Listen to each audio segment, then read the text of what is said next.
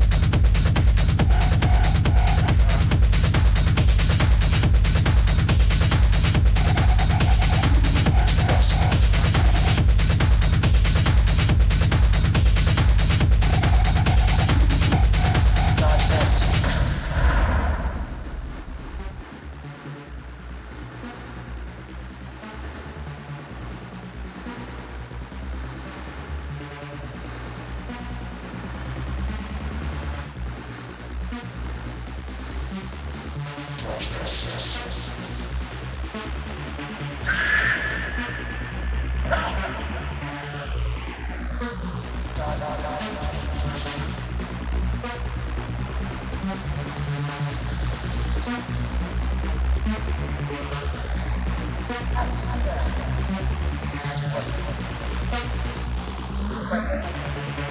never seen anything before.